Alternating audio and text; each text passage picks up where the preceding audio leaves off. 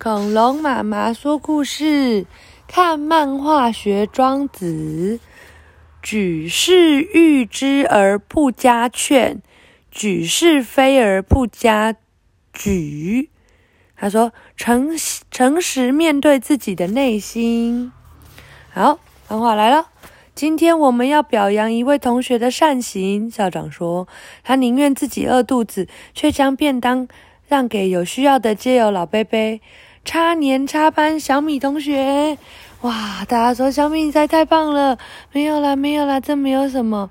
你们看，小米就算上台被表扬，也不会因此得意哦。人们很容易在掌声中失去自我哦。我们要学习这样的精神：被称赞也不骄傲，被毁谤也不沮丧。然后他说：“呃，什么精神啊？其实我那天的便当，因为我有我讨厌的红萝卜和青豆，我就把它拿去送给老贝贝了。”嗯，好。那我们来看正文，他说：“举世而誉之而不加劝。”哦，他说社社会上所有人称赞他，不因此而得意；举世而非之而不加沮。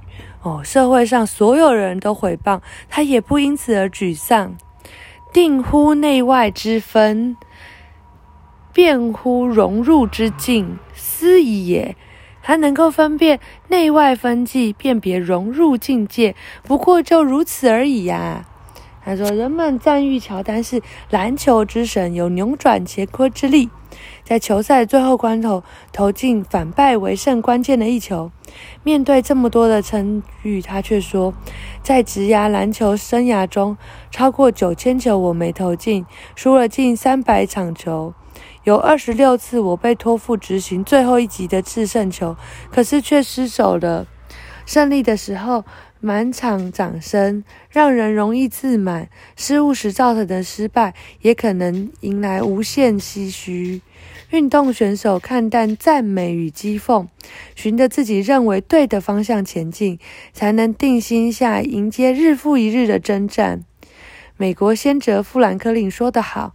坐在尊贵王座的君主，也得坐在自己的屁股上面，诚实面对自己的内心，知道自己想要什么，不想要什么，不要被别人的指责或赞美给弄昏头，这会让自己更有自信，腰杆挺更直，很棒。是在跟妈妈、爸爸还有小鼻龙说，好，晚安。